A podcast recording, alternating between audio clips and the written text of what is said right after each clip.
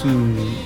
Nos metemos en, otro, no nos metamos porque, otra discusión. No, porque seguramente tiene algún tipo de especificación que debe ser una ave de, la zona. Viste que estas cosas se hacen. Por ahí eh, está bueno hablar con el, restaurador de esta, de esta pieza, ¿no? Bueno, el ave es color oscura y contrasta con todo el color de la, de la fuente, que es color. Pareciera de metal, ¿no? El ave. El ave, sí. Pareciera, me, da la sensación que sí. Puede ser. No, y efectivamente hay unos zapitos, ¿no? Donde lanzan aguas acá. Por eso yo, le pregunté esto a Matías.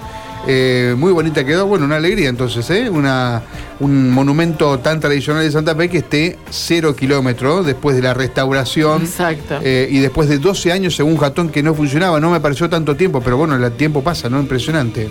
Sí, la verdad que sí, pasa y pasa muy rápido. Bueno, vamos al contacto nuevamente con Matías de Filipis, tal vez desde otro lugar ya, ¿no, Mati? Exactamente, Karina, desde la esquina encendida vamos a escuchar a Jorge Prieto con esta eh, situación en la cual ya se aplicaron más de 5 millones de vacunas contra COVID-19. Situación económica no ha podido vacunar a su población con una meta, no alcanzar un 50 y posteriormente un 70%, que va a ser la forma solidaria de mitigar esta pandemia la provincia siguen en descenso, doctor?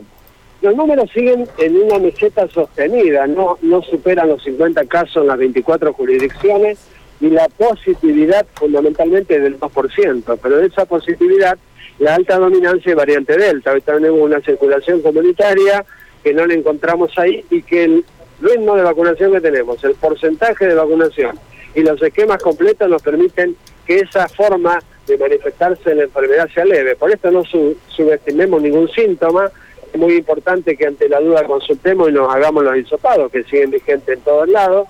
Y por supuesto, de ir a completar los esquemas en esta población que va entre los 18 y 40, algunos que no han completado esquemas y otros que voluntariamente no han accedido a aceptar la vacuna. Porque podemos repetir cuáles son los números de la variante Delta en la provincia que tienen hasta el día de hoy.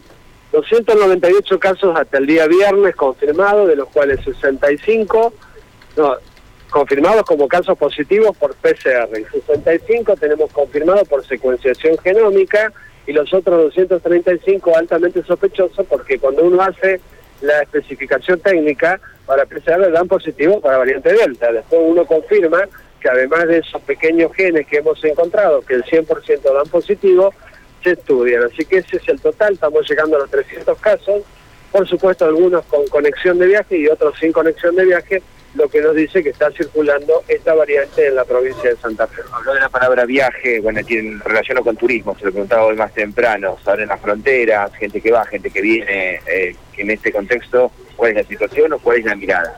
La mirada que tenemos nosotros es esta cuidado de frontera estrecho, es más, el gobierno nacional ha planteado ser solidario con los países vecinos eh, en las fronteras para ofrecer vacunas y completar esquemas.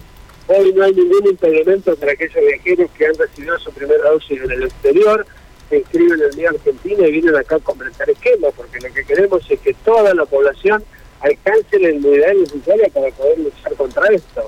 Y la importancia de esto es, por supuesto, incrementamos lo que es la producción, incrementamos todo lo que es la economía regional. El turismo sabemos que es un, gran desarrollo, tanto desde el exterior como lo que es en, las interjurisdicciones.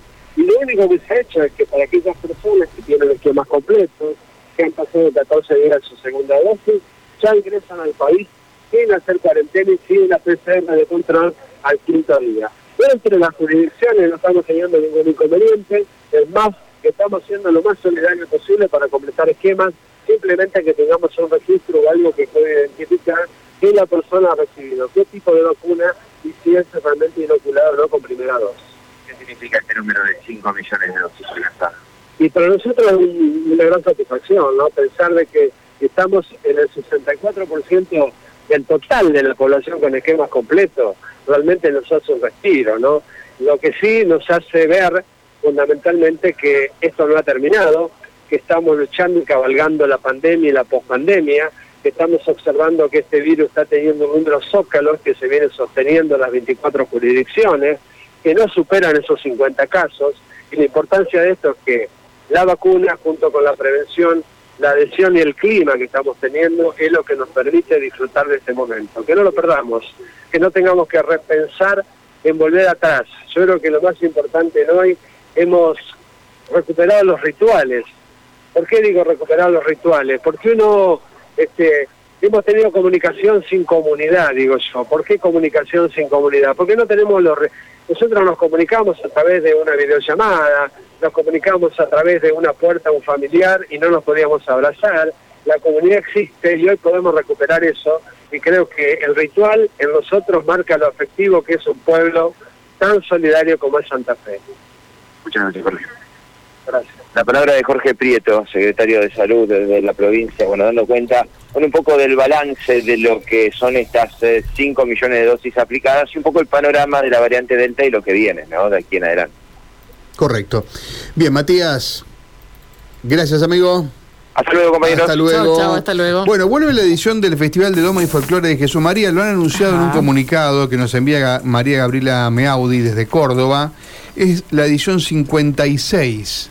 ¿Eh? Mira vos. Teniendo en cuenta que es uno de los grandes festivales, como todos, afectados por la pandemia de coronavirus. Bueno, hay una serie de novedades en cuanto a la, cuestión artística que me parece que no, son tan importantes como una de las cuestiones que no tienen que ver con la pandemia, pero que, que digamos que van a aplicar en respecto a la jineteada. Ajá. Si yo le digo, bueno, ¿cuál es una de las polémicas que ha generado Jesús María? Tiene que ver con